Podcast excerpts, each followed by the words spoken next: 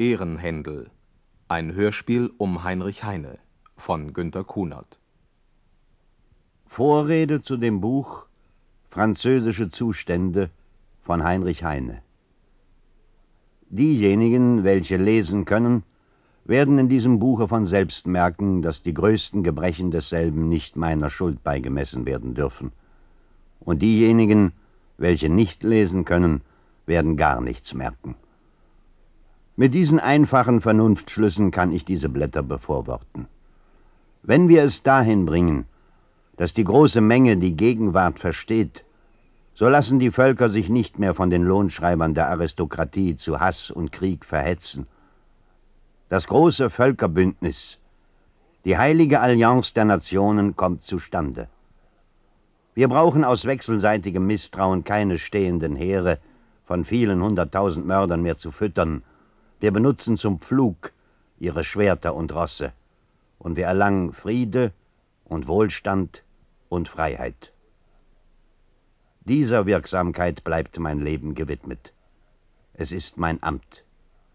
Der Hass meiner Feinde darf als Bürgschaft gelten, dass ich dieses Amt bisher recht treu und ehrlich verwaltet. Ich werde mich jenes Hasses immer würdig zeigen.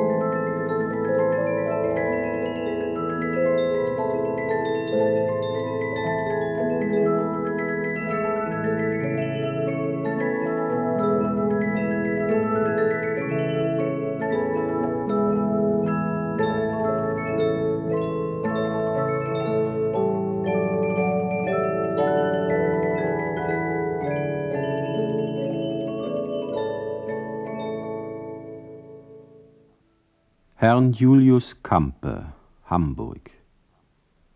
Paris, den 12. Mai. Liebster Campe,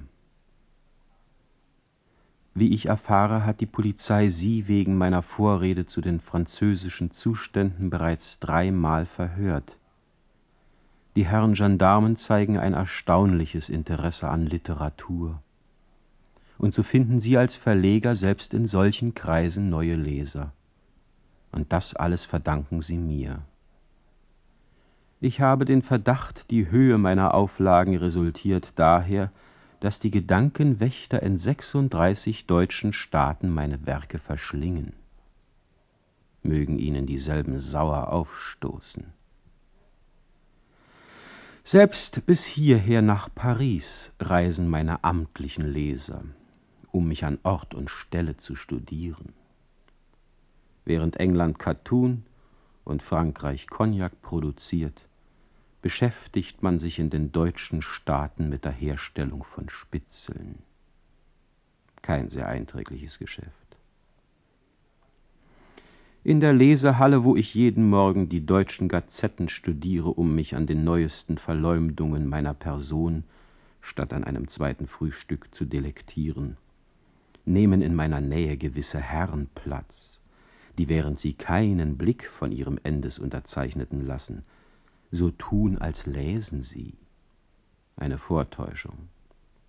Denn die totale Unkenntnis des Alphabets steht diesen Leutchen dort eingebrannt, wo andere ein Gesicht zu tragen pflegen. Es sind halt verkleidete Rindviecher von den Weiden der norddeutschen Tiefebene, und ich bin oft versucht, ihnen eine Handvoll Heu hinzustrecken, um zu sehen, ob sie's fressen.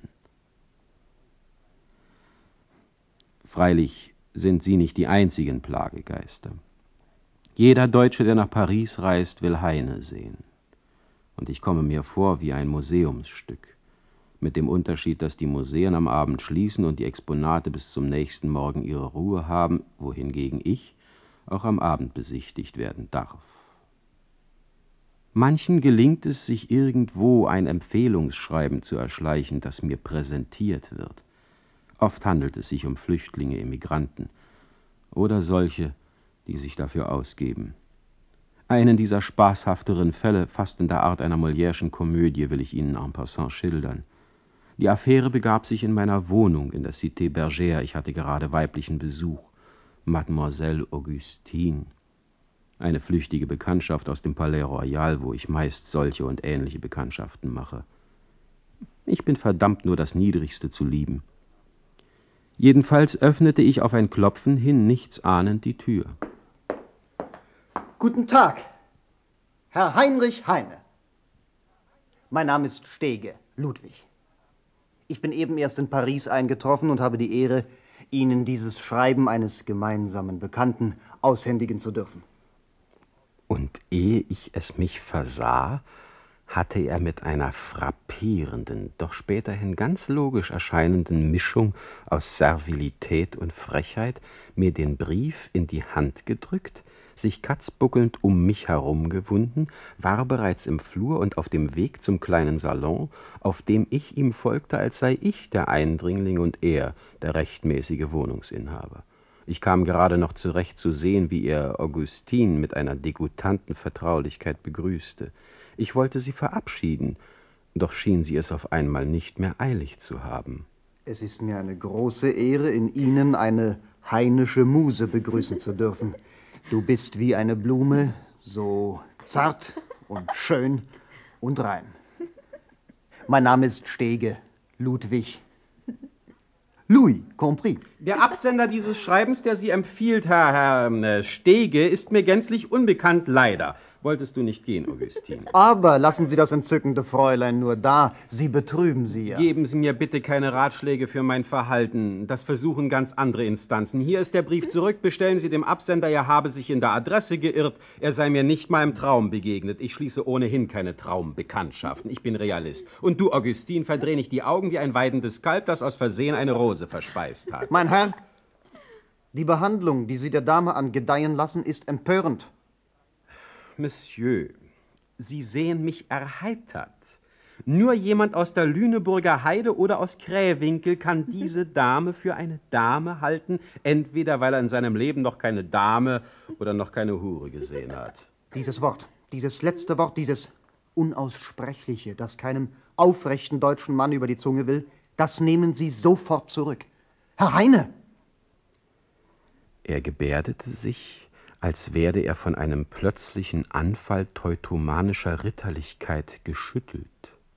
Eine Infektionskrankheit aus dem Hause Schlegel und Tieck, verschlimmert durch die frühere Rezeption romantischer Gedichte, die zu schreiben mich Jehova oder ein anderer mir geneigter Verwandter, viele sind es ohnehin nicht, behütet hat. Ich dulde es nicht, dass Sie das Fräulein, die Dame, beleidigen. Es ist nicht ehrenrührig, einen Bäckermeister einen Bäckermeister zu heißen. Etwas anderes wäre es, wollte ich mit diesem Sie als deutschen Mann verstopfenden Wort meine in der Heimat gebliebenen Berufskollegen benennen. Ich würde damit die Bezeichnung eines alten und tüchtigen Gewerbes herabwürdigen, indem ich es auf jene Figuren anwendete, die sich zwar an die Tyrannen verkauften, jedoch ohne irgendwem damit ein Vergnügen zu bereiten, wozu jene Dame hier immerhin in jeder Lage in der Lage ist. Nehmen Sie das zurück. Nehmen Sie es sofort zurück, sonst vergesse ich Letzteres mich. Letzteres wäre das Beste, was Sie tun könnten. Ich schließe mich dem nach Ihrem Weggang sofort an. Herr Heine! Herr Stege Ludwig, die vaterlandsobligate Witzlosigkeit in persona, ballte die Fäuste und beschwor, mangels besserer Einfälle, die alttestamentarische Herkunft meiner Ahnen, nannte mich einen unpatriotischen Itzig und getauften Kleiderhändler. Ich gab zurück mit solchen Lumpen, wie er einer sei, hätte ich nichts verdienen können, ein freundliches Wort gab das andere, die Invektiven flogen wie Dreck durch die Luft, bis ich es leid war und diesem komischen Besucher die Tür wies, in der sicheren Gewissheit, das Entree für einen Logenplatz in der Comédie Française für heute gespart zu haben. Bedauerlich, dass mein Talent für die heitere Bühne nicht konditioniert ist. Was könnte ich Geld scheffeln? schriebe ich solche Possen wie diese.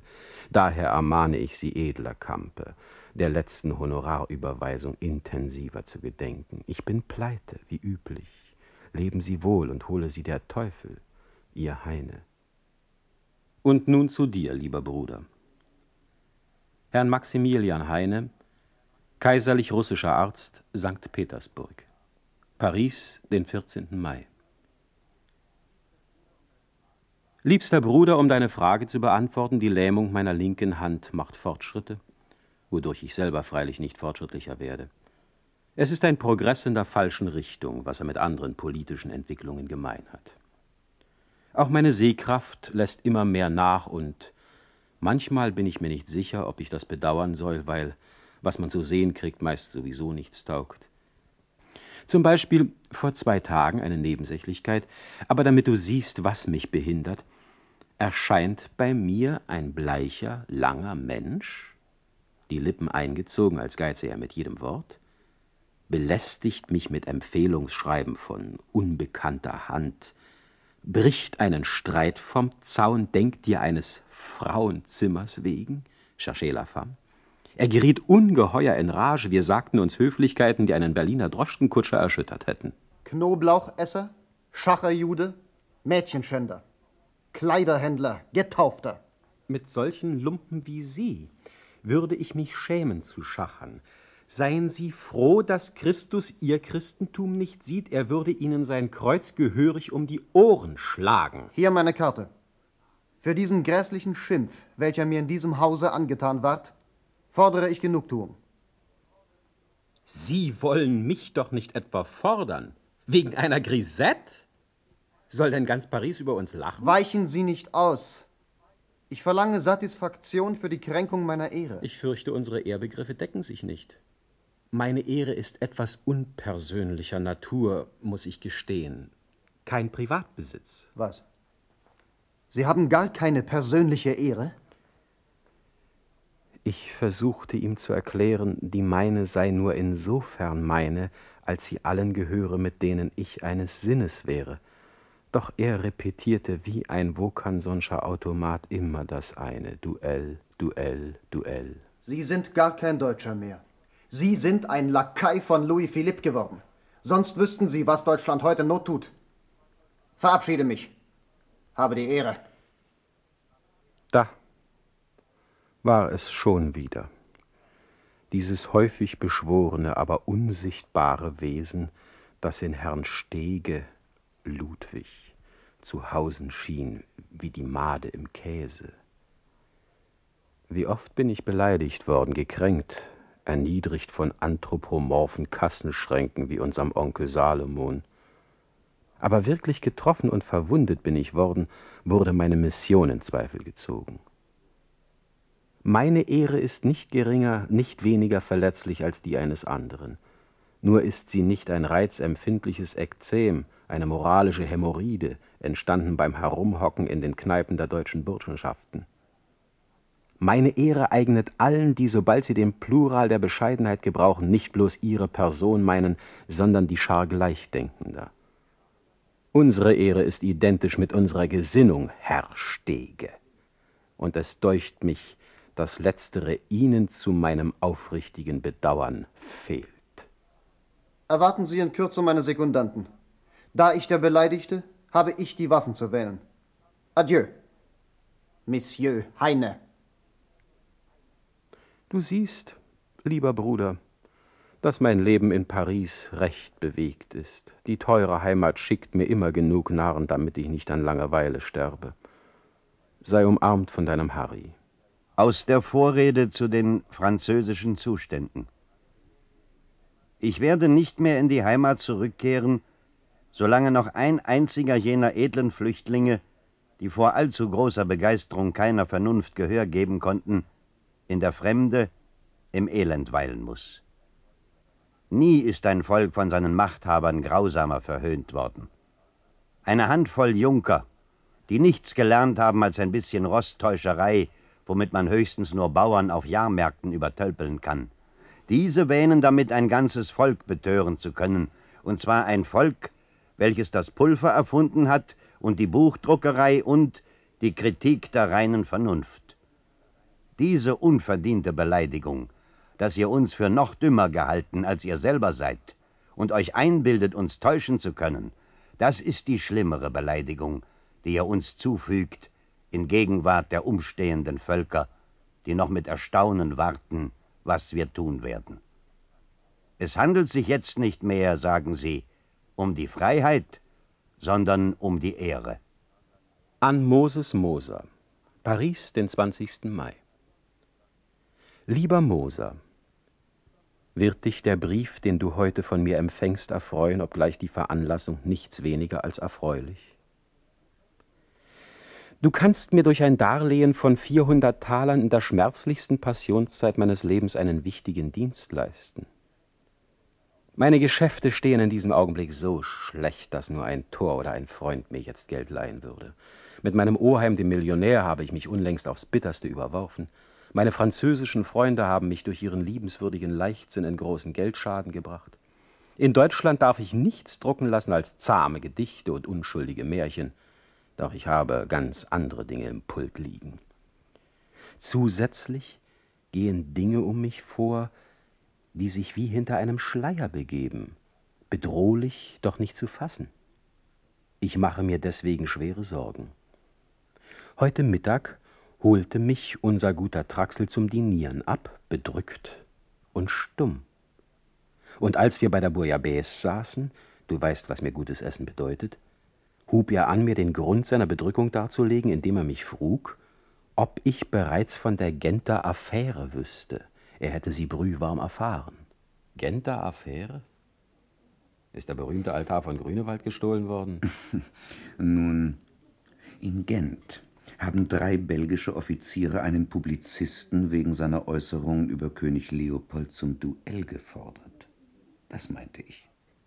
Darum habe ich Monarchen am meisten beneidet, dass sie einem schier unerschöpflichen Reservoir für jeden Unfug Schwachköpfe genug entnehmen können. Es handelt sich auch gar nicht darum, sondern. Sondern. Essen wir erst die Suppe auf, bevor wir uns den Appetit mit der Geschichte verderben. Nein, mein Lieber, einmal angefangen muss man zu Stuhle kommen. Wer A sagt, etc., etc., also was gibt's? Ich habe eine Warnung erhalten von einem Komplott preußischer Offiziere. Staatsstreich in Preußen. Undenkbar. Die Armee haut nicht nur andere in Stücke, sie lässt sich selber in Stücke hauen, vorausgesetzt man verabreicht ihr einen großen Schluck aus der Pulle mit dem hochprozentigen Patriotismus. Prost, mein Lieber. Es handelt sich darum, dass diese Offiziere nach der Lektüre ihrer berühmt-berüchtigten Vorrede zu den französischen Zuständen geschworen haben sollen, deren berühmt-berüchtigten Autor in Ehrenhändel zu verwickeln, um ihn auf diese Weise unauffällig aus der Welt zu schaffen. Ich empfehle daher für die nächste Zeit größte Vorsicht. Ihre Leichtfertigkeit, mein lieber Heine, sich Duellen zu stellen, ist ausreichend bekannt. Erst neulich das mit dem Franzosen. Wahnwitz. Was wissen Sie? Heine, Heine, dass Sie sich duellieren aus Deutschtümelei. Wer hätte das vermutet? Bloß weil ein Petit Bourgeois sagt, non allemand, Sie der Kosmopolit, Sie der Europäer, Sie der Weltbürger. Eben darum. Das alles kann ich doch nur sein, weil ich so sehr Deutscher bin. Aus dieser Haut guter Traxel kommt man nicht mal durch Beschneidung heraus. Mein Verhalten war lächerlich, ich weiß. Aber ich weiß auch, dass Deutschland alles pathologisch Aggressive seiner Einbildungen und Wahnvorstellungen erst verliert, wenn es wie alle anderen Nationen ist, weder besser noch schlechter.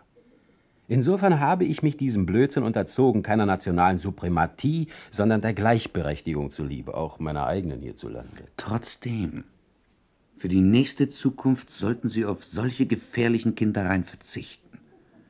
Weichen Sie Provokationen aus. Was haben Sie denn?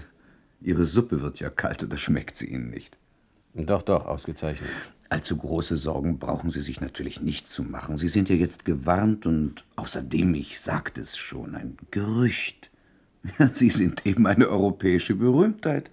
Und der Klatsch braucht große Tiere zu seiner Nahrung, damit er sich am Leben erhält. Probieren Sie den Beaujolais, Heine. Gerade der richtige Jahrgang.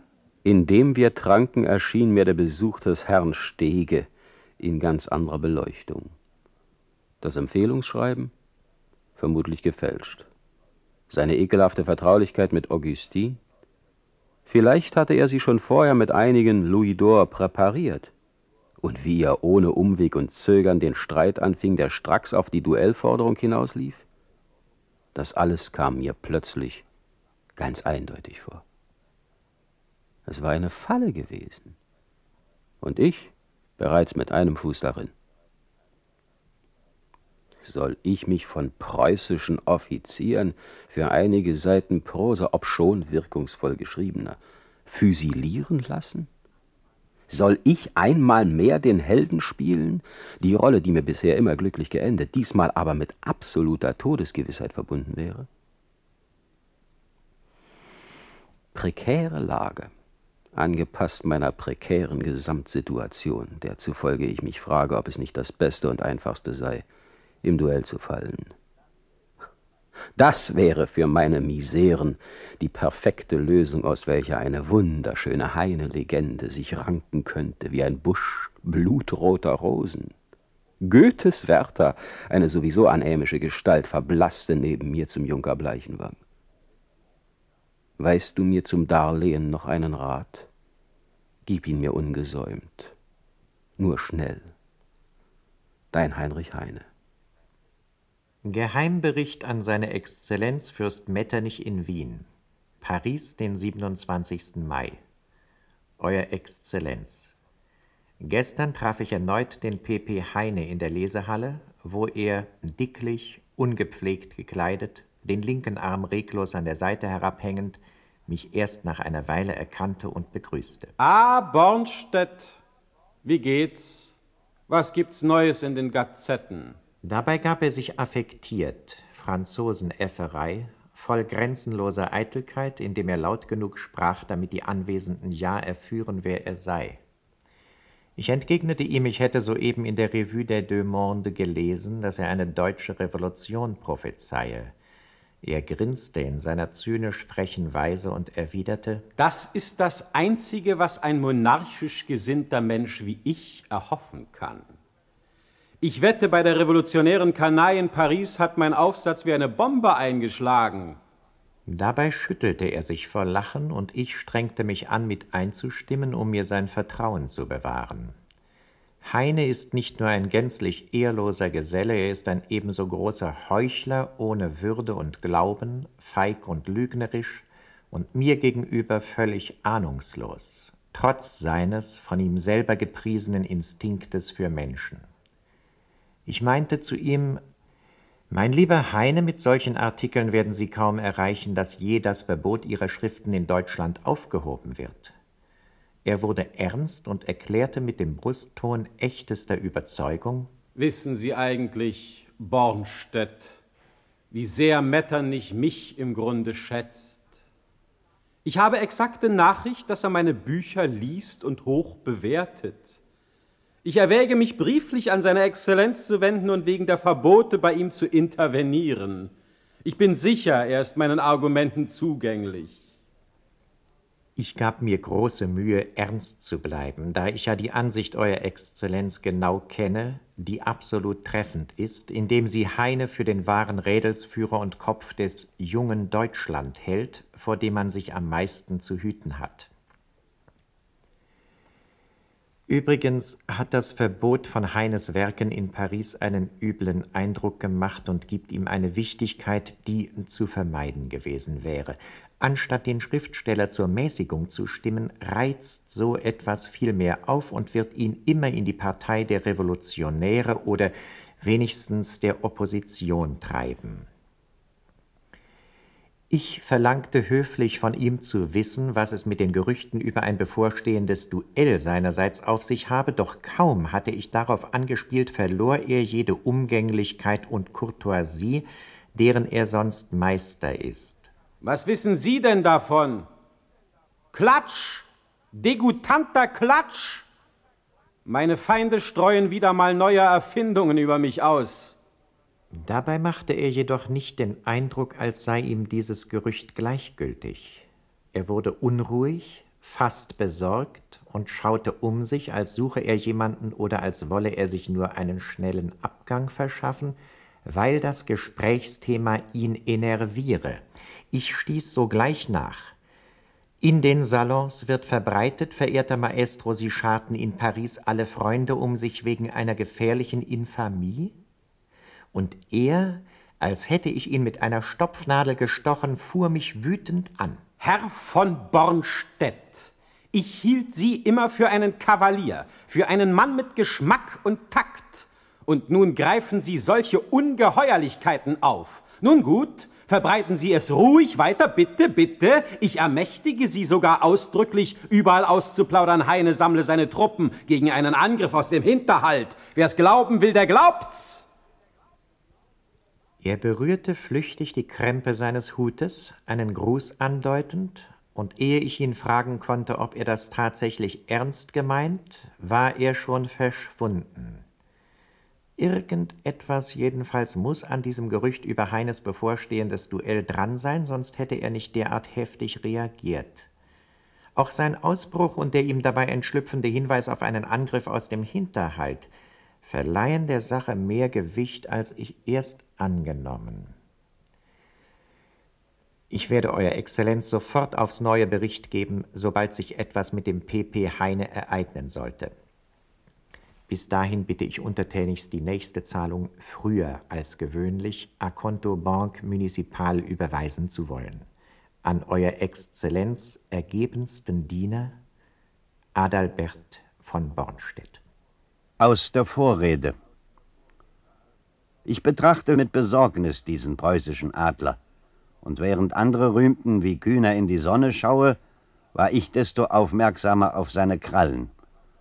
Ich traute nicht diesem Preußen, diesem langen, frömmelnden Gamaschenhelden mit dem weiten Magen und dem großen Maule und mit dem Korporalstock, den er erst in Weihwasser taucht, ehe er damit zuschlägt. Mir missfiel dieses philosophisch-christliche Soldatentum, dieses Gemengsel von Weißbier, Lüge und Sand. Widerwärtig, tief widerwärtig war mir dieses Preußen, dieses steife, heuchlerische, scheinheilige Preußen, dieser Tartüff unter den Staaten.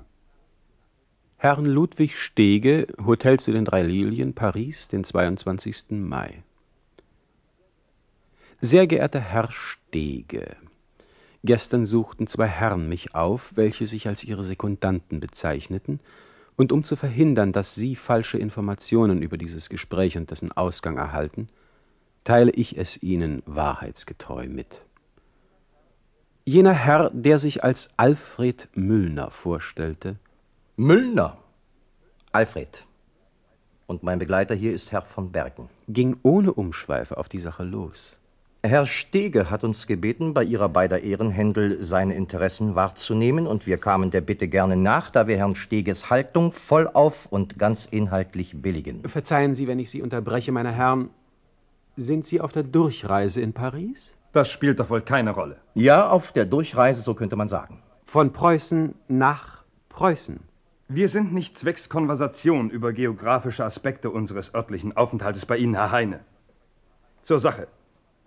Unser Mandant als der Beleidigte hat die Waffe gewählt, Pistole, und wir schlagen eine Distanz von 15 Schritten vor.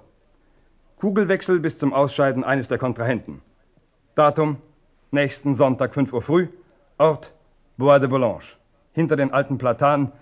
Sie kennen ja den Platz von Ihrer letzten Affäre. Sie scheinen über meine Affären gut unterrichtet zu sein. Benennen Sie uns Ihre Sekundanten, damit die Angelegenheit so schnell wie möglich, nun sagen wir mal, aus der Welt geschafft ist. Meine Herren, ich fürchte, Sie lassen sich da auf etwas ein, was Ihrem Ruf äußerst abträglich sein dürfte. Ich wäre jederzeit zu einem Duell bereit, handelte es sich tatsächlich um eine anders nicht gut zu machende Injurie. Wir kommen Ihnen insoweit entgegen, dass wir als aufsichtsführenden Arzt Dr. Korrev vorschlagen. Ihren Hausarzt. Woher kennen Sie denn Dr. Korev? Ihre Kenntnisse meines Privatlebens sind ganz außerordentlich. Zu außerordentlich für meinen Geschmack. Ihnen ist ja dann auch bekannt, was für ein mäßiger Schütze ich bin. Meine früheren Duelle wurden mit dem Säbel geführt. Ich erhielt einst einen Stich in die Nieren, was Sie ebenfalls wissen werden. Benennen Sie endlich Ihre Sekundanten, damit wir uns mit den Herren in Verbindung setzen können.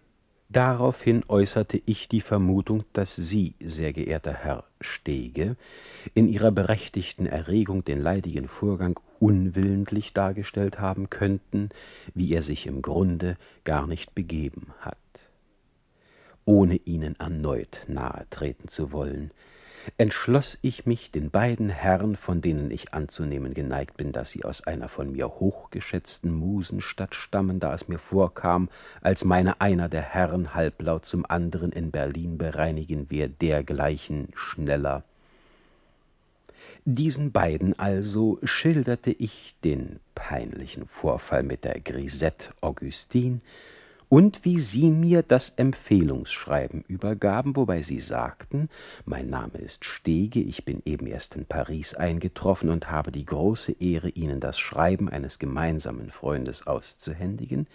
Ich nahm das Schreiben, indessen Sie höflich die bei mir weilende Dame begrüßten mit den Worten Es ist mir ein Vergnügen, in Ihnen, mein Fräulein, eine Muse des großen Dichters Heine begrüßen zu dürfen, darauf ich wolltest du nicht gehen, Augustin.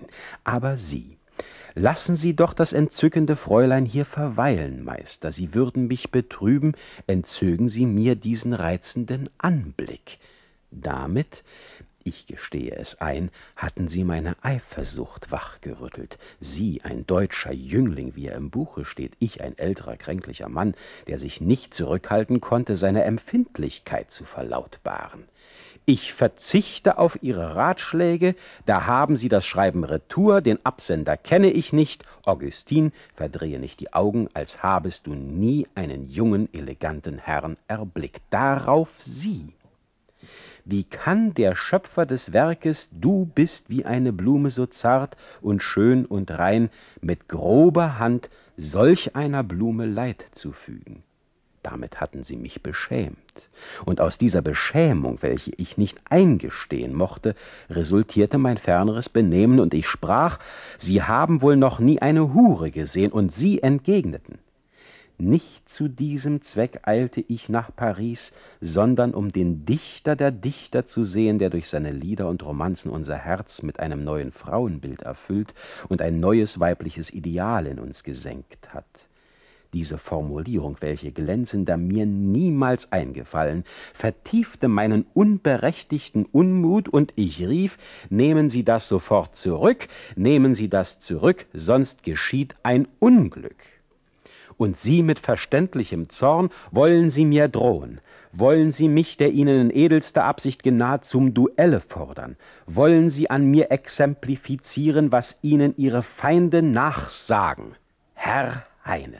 Sie wandten sich zur Tür und über die Schulter riefen sie mit schneidender Schärfe Sie gehören zu jenen Lumpen, Heine, denen die Herkunft vom Lumpenhändler immer noch anhaftet. Soweit die Schilderung des Vorfalles, bester Herr Stege, wie er sich in Wirklichkeit zugetragen und wie ich ihn ihren beiden Sekundanten dargestellt habe, die sie, wenn sie es recht überlegen, nicht nur voreilig, sondern sogar irrtümlich zu mir geschickt haben. Mit den besten Grüßen, Ihr Heinrich Heine. Aus der Vorrede. Ihr braucht euch nicht zu fürchten. Ihr habt Gold und Flinten, und was feil ist, könnt ihr kaufen, und was sterblich ist, könnt ihr töten. Dann habt ihr auch eiserne Töpfe, worin ihr diejenigen einsperren könnt, die euch etwas zu raten aufgeben, wovon ihr nichts wissen wollt. Und ihr könnt sie versiegeln und ins Meer der Vergessenheit versenken, alles wie König Salomo. Gleich diesem versteht ihr auch die Sprache der Vögel. Ihr wisst alles, was im Lande gezwitschert und gepfiffen wird, und missfällt euch der Gesang eines Vogels, so habt ihr eine große Schere, womit er ihm den Schnabel zurechtschneidet. An Heinrich Laube Paris, den 25. Mai Bester Laube Sie sollen ein wichtiges Vorkommnis meines heutigen Tages vernehmen, weil es auch Sie betrifft und weil vielleicht schon bald der Fall eintreten mag, dass ich, obschon nicht materiell, Ihrer bedarf. Ohne Umschweife gesprochen, ich habe heute meinen letzten Willen kundgetan. Soeben ist der Notar gegangen. Aus bekanntem Geldmangel nahm ich den billigsten, ein Faktotum erster Klasse, von dem ich fürchte, dass ich sein Begriffsvermögen überstrapaziert habe.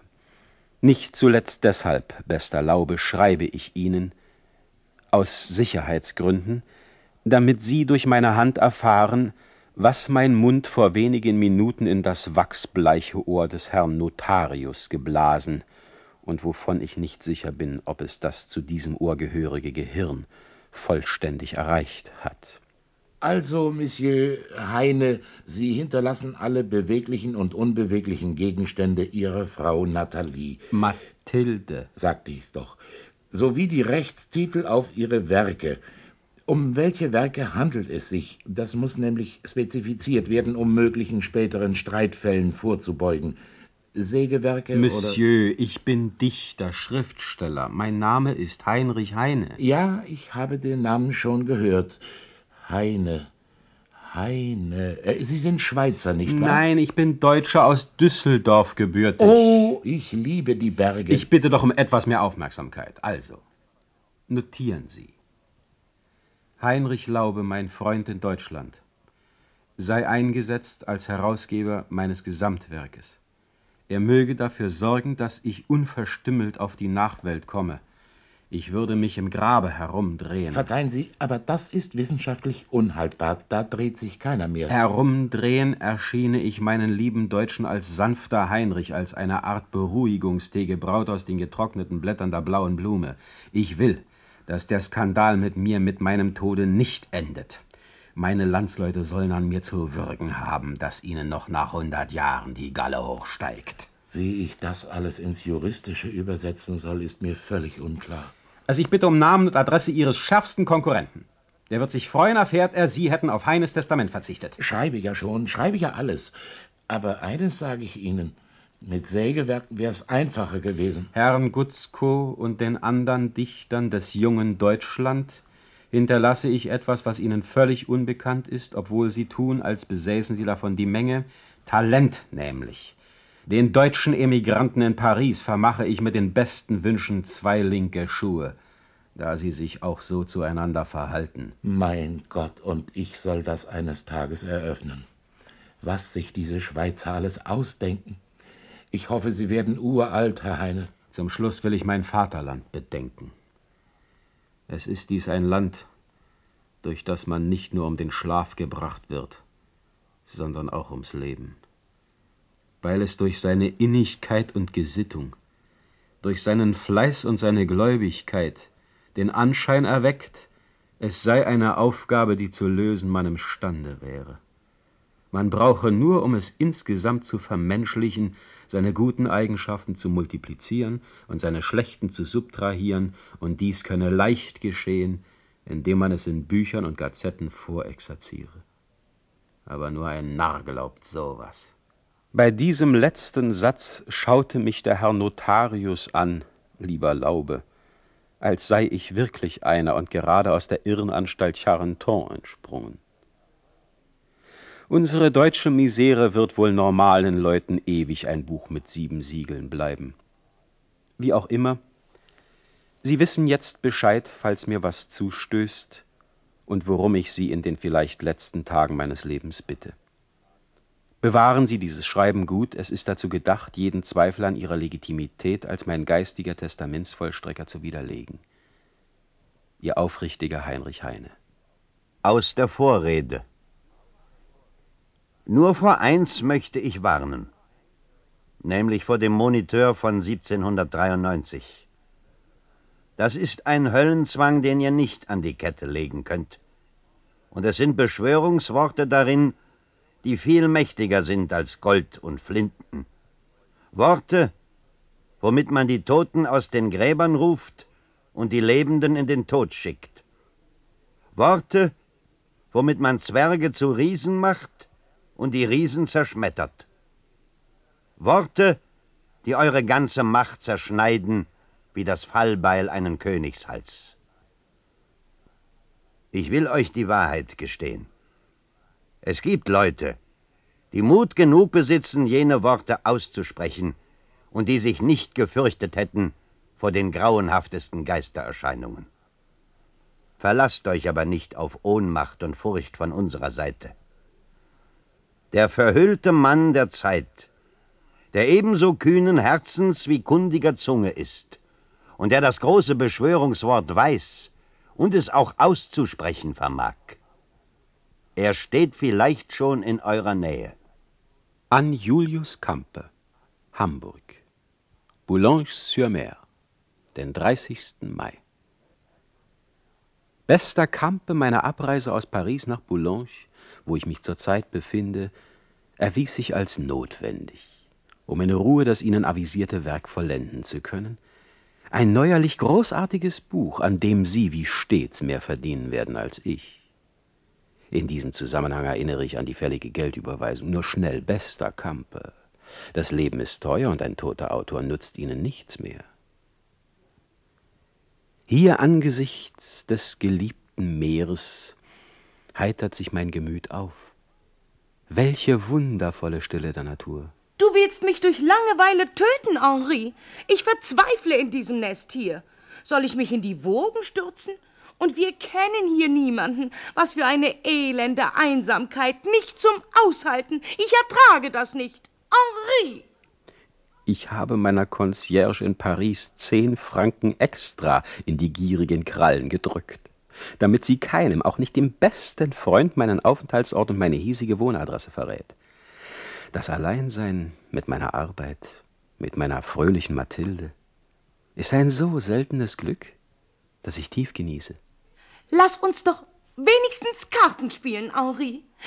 Leg doch die Feder weg. Willst du den geschlagenen Tag über am Tisch hocken und nichts anderes tun? Was soll's denn nur? Komm, wir machen einen Spaziergang. Eventuell finden wir ein Café Chantant, wo es lustig zugeht.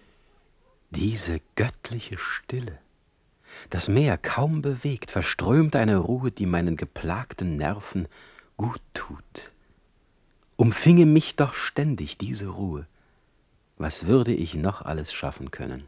Henri, du hast mich in diese Wüstenei geführt, jetzt kümmere dich auch um mich. Eines jedenfalls verlange ich von Ihnen, dass Sie dieses neue Buch nicht der preußischen Zensur vorlegen. Ich verbiete es Ihnen, Kampe. Ich weigere mich, diesem Akt der Entwürdigung zuzustimmen. Ich werde meine Ehre nicht um Buchhonorare verkaufen, so bitter nötig ich dieselben habe, und ich werde auch nicht den geringsten Makel meinem schönen, reinen Namen anheften. Ich werde mich nicht der preußischen Zensur unterwerfen. Ich habe getan, was ein Mann tun durfte, wenn er ein reines Gewissen hat. Mehr darf ich nicht tun. Wie sollte ich sonst für dahin schreiben können? Dafür habe ich nicht meine Heimat verlassen, um im Exil literarischen Selbstmord zu begehen. Wir haben heute noch gar keinen Ringkampf veranstaltet, Cherie. Besiege mich oder ich besiege dich. Wir wollen gleich anfangen. Gäbe ich nur um ein weniges nach, ich wäre verloren. Mit einer kleinen Konzession fängt es an.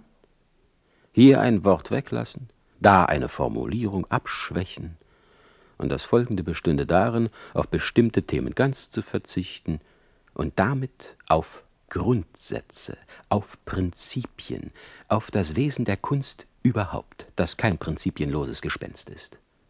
Am Ende hat man sich selber die Schlinge so eng gezogen, sich in einem Kreis gefangen, wo man Blumen und Bienen bedichtet zur vollen Befriedigung des Zensors und zum schmerzlichen Entsetzen der Leser, die aufgeklärt, aufgerufen, wachgerüttelt, erschüttert und bestärkt werden sollen, das Himmelreich hier und heute zu fordern, nicht eingelullt und vertröstet auf den Sankt Nimmerleins Tag. Henri, man klopft. Es scheint, wir bekommen Besuch. Soeben kündigt sich jemand an der Tür an. Ich muss abbrechen, bester Kampe. Vergessen Sie nicht die Geldanweisung. Herein! Immer herein! Guten Tag. Da bin ich. Stege, Ludwig, um ein Wörtchen mit Ihnen zu sprechen, Herr Heine. Aber unter vier Augen. Mein Name ist Stege, Ludwig. Herr Minier, ich komme soeben von Ihrem Freund Heinrich Heine, der sich am Meer erholt. Er gab mir dieses Schreiben für Sie an Monsieur François Auguste Marie Minier. Nehmen Sie bitte Platz. Teurer Freund, heute wende ich mich mit einer wenig gewöhnlichen Bitte an Sie, der jedoch eine andere vorausgeht, nämlich die um Nachsicht. Da ich mich zurzeit in Boulogne aufhalte, bin ich außerstande, Ihnen persönlich die erwähnte Bitte zu erläutern, deren äußerste Wichtigkeit für mich ich nachdrücklich betone. Die Macht der Dinge zwang mir den politischen Kampf auf, und die Macht kleinlicher Intrige veranlasst mich, will ich den Kampf weiterführen, zur Kapitulation in anderen Bereichen. Entziehen Sie mir weder Ihre Sympathie noch Ihr Vertrauen, da ich beides nötiger denn je brauche. Handeln Sie ohne zu fragen. Nehmen Sie den Überbringer dieses Schreibens auf und führen Sie ihn in die höhere Gesellschaft von Paris ein, damit er dort sein Glück mache. Herr Ludwig Stege, denn um ihn handelt es sich, ist einer jener wackeren deutschen Männer, von denen wir künftig noch viel zu erwarten haben. Seine Tüchtigkeit ist eminent, sein Instinkt hervorragend, seine Talente, wenn auch nicht einmalig, so doch in einem Maße entwickelt, wie ich es nie für möglich gehalten. Ich hoffe, Sie verstehen mich. Unter durchschnittlichem Habitus verbirgt sich ein außergewöhnlicher Geist, von welchem mir eine gehörige Probe geliefert wurde. In alter Freundschaft, ihr Heine. Aus der Vorrede. Graut euch nicht manchmal, wenn euch die servilen Gestalten mit fast ironischer Demut umwedeln und euch plötzlich in den Sinn kommt, das ist vielleicht eine List. Dieser Elende, der sich so blödsinnig absolutistisch, so viehisch gehorsam gebärdet, der ist vielleicht ein geheimer Brutus. Habt ihr nicht nachts zuweilen Träume, die euch vor den kleinsten, windigsten Würmern warnen, die ihr des Tages zufällig kriechen gesehen? Ängstigt euch nicht, ich scherze nur, ihr seid ganz sicher. Seid außer Sorge in Betreff der kleinen Narren, die euch zuweilen mit bedenklichen Späßen umgaukeln. Der große Narr schützt euch vor den Kleinen. Der große Narr ist ein sehr großer Narr, riesengroß, und er nennt sich deutsches Volk. An seiner Kappe hängen statt der Schellen lauter zentnerschwere Kirchenglocken, und in der Hand trägt er eine ungeheure Pritsche von Eisen. Kommt ein guter Freund zu ihm, der teilnehmend über seine Schmerzen mit ihm reden will, oder gar ihm ein Hausmittelchen dagegen anrät, dann wird er rein wütend und schlägt nach ihm mit der eisernen Pritsche. Er ist überhaupt wütend gegen jeden, der es gut mit ihm meint. Er ist der schlimmste Feind seiner Freunde und der beste Freund seiner Feinde. An Maximilian Heine, kaiserlich russischer Arzt, St. Petersburg. Paris, den 3. Juni. Geliebter Bruder, mein ohnehin mäßiger Gesundheitszustand hat nach meiner Rückkehr in die Cité Bergère eine fragwürdige Bereicherung erfahren. Seit zwei Tagen bin ich Eigentümer einer solchen Gelbsucht dass ich ohne aufzufallen durch Peking marschieren könnte.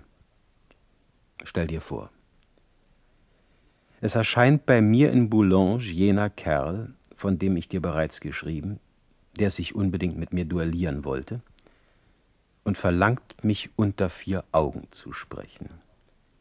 Kaum ist Mathilde hinaus, fragt er höhnisch, warum ich vor ihm aus Paris geflohen sei. Oder wollen Sie das leugnen, bester Herr? Sie befinden sich in einem Irrtum, mein Herr.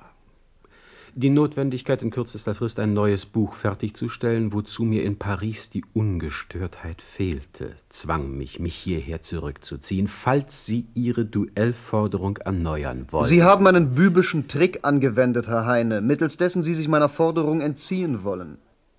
Sie verbreiteten das Gerücht, Preußische Offiziere planten, sie in einem Ehrenhandel zu töten. Doch dieser Kniff wird ihnen nichts nutzen. Ist es denn ein Gerücht? Aus meinem Hirn jedenfalls stammt es nicht. Ihre beiden Sekundanten, werter Herr, Stege, wie auch Sie selber, entsprechen durchaus in Herkommen und Auftreten diesem Gerücht. Ich habe glaubhaften Grund zu der Annahme, dass es sich um pure Tatsache handelt. Meine Vorrede zu den französischen Zuständen hat alle Reaktionäre Preußens aufgescheucht. Es herrscht jetzt eine Progromstimmung wie 1819, als der Student Sand den schlechtesten Dramatiker der Welt, Herrn Kotzebue, ermordete, weil in den Burschenschaften der nationale Virus sein frisch, fröhlich, fromm und freies Leben führte und der unselige Sand sich daran infiziert hatte. Die Deutschen suchen die Schuld an ihrer selbstverschuldeten Misere seit eh und je mit Eifer bei anderen. Mal ist es der Papst, mal Napoleon, mal Heinrich Heine. Danke für den aufklärenden Vortrag. Es geht jedoch nicht um die Verifizierung eines Gerüchtes. Es geht um ganz was anderes. Mademoiselle Augustine kann bezeugen, wie Sie mich beleidigten. Und meine beiden Sekundanten beschwören, dass es ihnen an Mut gebricht, die Konsequenzen aus dem eigenen Verhalten zu ziehen. Ich stehe bereits mit dem hamburgischen und parteiischen Korrespondenten in Verbindung und werde in dieser Zeitung aufdecken, was es mit der Kühnheit des Barden der Revolution auf sich hat. Jede Gazette in Deutschland druckt mir das mit Kusshand nach. Und es erscheint mir jetzt durchaus denkbar, dass Sie selber und Ihre Helfershelfer das Gerücht über die Offiziere in die Welt gesetzt haben, um mir Furcht einzujagen, um auf mich einen Druck auszuüben. Aber wozu? Heine, Heine, ich fürchte, Sie haben Ihr Ansehen in Deutschland zerstört. Ihre Leser, sobald fernerhin Ihr Name fällt, werden auf Ihre Bücher verzichten, weil Ihnen die Kluft zwischen dem idealen Heine und dem realen Heine zu groß geworden ist. Ihre Glaubwürdigkeit, Ihr Ruf als Mahner der Nation, als Verkünder eines neuen, höheren Ethos ist passé. Man wird bei jeder Zeile von Ihnen sagen, auf Papier ist es leicht, heroisch zu sein, aber Papier ist geduldig. Das ist doch nicht auf Ihrem provinziellen Mist gewachsen, Stege. Das hat doch jemand für Sie ausgedacht. So weit denken doch meine Preußen nicht. Und im Augenblick des Aussprechens wurde mir bewusst, eine solche Intrige konnte nur einem einfallen. Metternich. Seinem Konzept zufolge würde er mich auf jeden Fall los. Er arrangierte dieses sogenannte Duell, durch welches ich, akzeptierte ich es, mit dem Tode abginge oder im Falle der Weigerung als ehrloser Feigling in der Versenkung verschwende.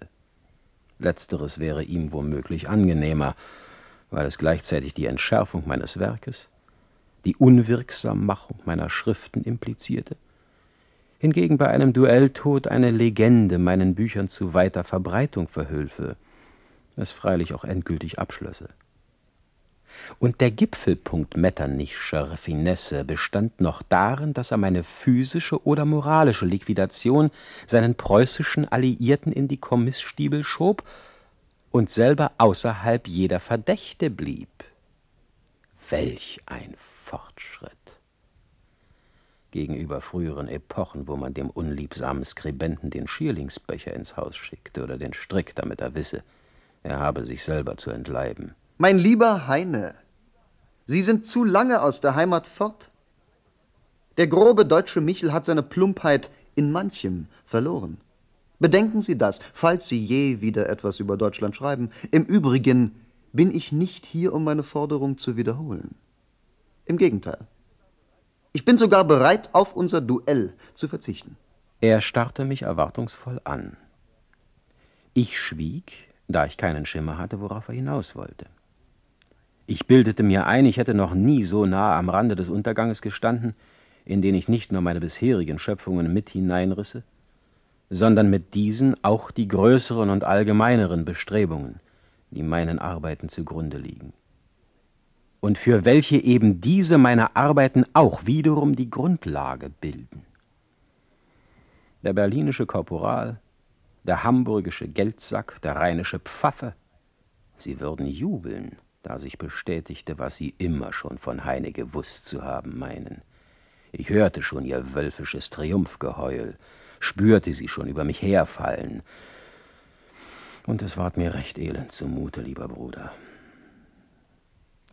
Stege, Ludwig, der mich so stumm sah, erklärte sich endlich. Ich bedürfte einer Empfehlung von Ihnen an eine wirklich wesentliche Persönlichkeit der Pariser Gesellschaft, in welcher ich beschlossen habe, mein Glück zu machen. Ich gedenke in Paris zu bleiben und ein reicher Mann zu werden. Sie müssen mir die Tür zur Haute Volée aufstoßen, Heine. Das wäre mein Wunsch. Sollten Sie diese kleine Bitte erfüllen, will ich von Herzen gern unseren geringfügigen Streit vergessen. Auch für eine mäßige Summe wäre ich dankbar. Ich hatte hohe Ausgaben. Das Engagement von drei Komparsen für eine kleine Komödie, welche vor dem berühmtesten Dichter der Gegenwart aufzuführen, ich die Ehre hatte. Schon wieder das ominöse Wort. Ein Begriff, von dem keiner einen rechten Begriff hat ein leeres Gefäß, in das jede Epoche eine andere Suppe eingießt, die die folgende auszulöffeln hat. Es ist etwas ewig Unvergleichbares. Die Ehre einer Jungfrau ist eine andere als die eines Soldaten. Ihm wird sie ist der Gefallen zuerkannt, ihr in der gleichen Lage nicht. Dazu gibt es noch jede Ehre in doppelter Ausführung, eine kleinere und eine größere. Und das Herzzerreißende besteht darin, man kann sie nicht beide zugleich besitzen. Die größere zu behalten, muss man häufig die kleinere aufgeben. Sich zwischen beiden zu entscheiden, bedeutet die Entscheidung zwischen zwei ganz verschiedenen Existenzen. Und auch wer sich dessen nicht bewusst ist, wählt trotzdem. Auch ich habe es getan. Und ich weiß, wie die Nachwelt meine Wahl beurteilen wird. Es grüßt und umarmt dich, dein Bruder Heinrich.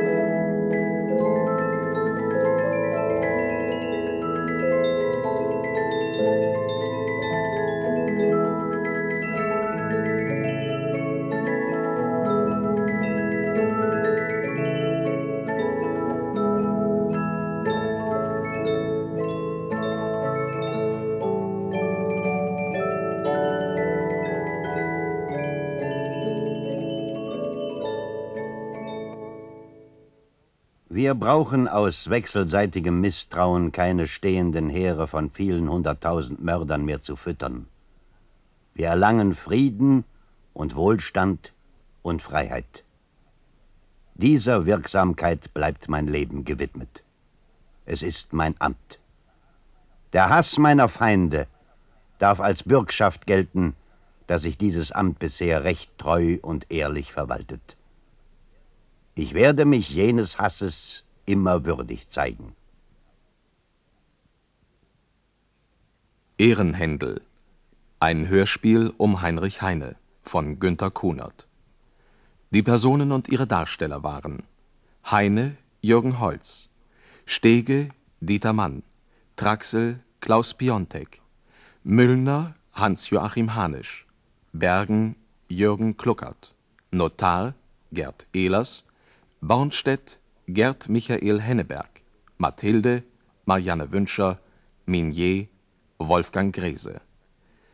Die Texte aus der Vorrede zu den französischen Zuständen sprach Norbert Christian.